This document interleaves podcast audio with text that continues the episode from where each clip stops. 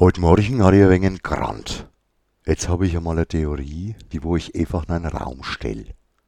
Wenn ich mir das Wortspiel die Unerhörten als Überschrift vorstelle, nachher ist der Unterschied extrem groß, von wann der passende Artikel gewesen wäre oder ist. Wenn ich jetzt zum Beispiel mir das in die 80er versetzt vorstelle, nachher ist es total klar. Dann bin ich sofort bei einer Randgruppe, wie zum Beispiel den Banker von damals. Unerhört ist natürlich einmal, weil sie in der Zeit halt Zeug angehabt haben, wo total unkonform gewesen ist. Sachen gemacht haben, wo na die Nase vor die guten Bürcher ruckzuck aufgegangen ist und sich überhaupt halt ganz einfach unerhört aufführt und gebe haben.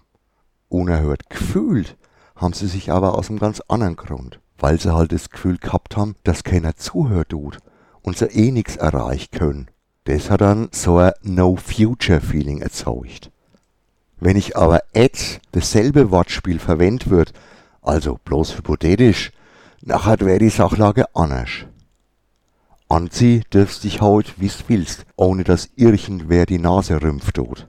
Jedenfalls wenn's du nicht stinken und schmuddeln tust. Aber das tut ja heut eh keiner mehr, weil wurscht wie exotisch irgendwer seinen Look präsentiert tut, Dialekt muss es eh sein. Also Instagram tauglich halt. Aber ich will ja nicht abschweifen.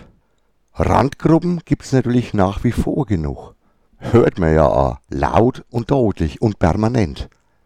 Das sind die e-armigen nariftofischen Bienenzüchter, die wo natürlich subventioniert werden müssen, wegen irgendeiner e-geschleppten Raubmilbe, die sich dank Glimmererwärmung jetzt auch bis nach Skandinavien durchsetzen kann.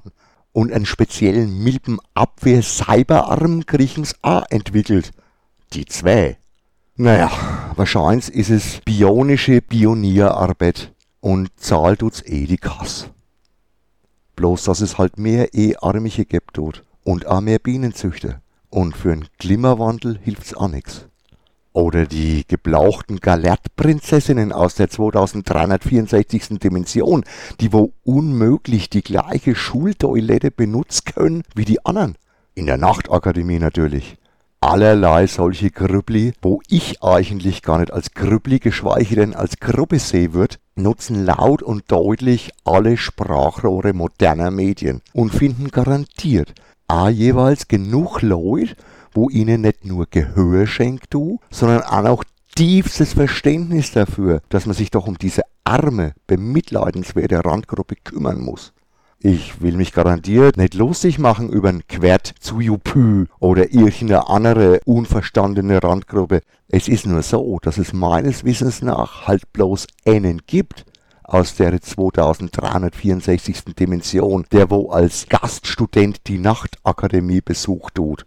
Braucht der tatsächlich ein Eichens Oder könnte er seine Ausscheidung nicht einfach in einen Müll werfen? Wie auch immer, soweit ich das verstanden hab, übernimmt ja eh der Staat und die Gemäder Finsterberg den Löwenanteil vor die Kosten. Egal. Jetzt nicht noch mehr Abschweif. Die eingangs gestellte Frage war ja nicht, wer nicht, sondern wer heute als unerhört durchgehen könnte. Und darauf habe ich eine interessante Antwort.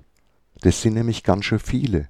Die Randgruppe derer, die wo's Maul nicht ständig aufreißt, du, die wo brav ihren Alltagsjob verricht, du, den ganzen Mist mit dem Galertprinz nicht schon wieder hören können und auch keinen Bock drauf haben, dem, was ihnen zustehen wird, hinterher zum Rennen. Sich also ständig drum zum kümmern, dass das, was halt früher einfach so war, wo man jetzt tausend neue Regeln befolgen muss, ein paar Antrag stell und vielleicht auch noch sein Vorstrafenregister, sein Punktekonto und sein Bauchumfang angeben muss um einfach bloß ein Konto zu eröffnen oder sei Standardleistung für eine Vorsorgeuntersuchung bezahlt zum Krieg oder was weiß ich. Die ganz normalen, stillen Bürger sind heute oft weniger erhört oder eben unerhörter wie der Gelehrtprinz. Die meandernden Verfügungen und Verordnungen, die wo irgendwer krampfhaft versucht anzupassen an alle, um bloß Cam auf den Schlips zum dreht, sind am Schluss für fast alle eine Belastung und für der Bohr eine Verbesserung. Dabei sind die Bohrer nicht bloß die Geldsäcke, wegen denen ständig nachgebessert werden muss, um Schlupflöcher zum Stopf, sondern auch die unendlich vielen Splittergrüppli von Splittergrüppli. Dass nachher wieder die Rattenfänger kommen, du, um diese Mehrheit anzumzapfen und den Flausen nach die Köpfe zum Setz, ist klar. Heut bist unerhört, wenn's das Maul halt tust. Wenn's du früher unerhört warst, hast du dann dein Maul aufgemacht.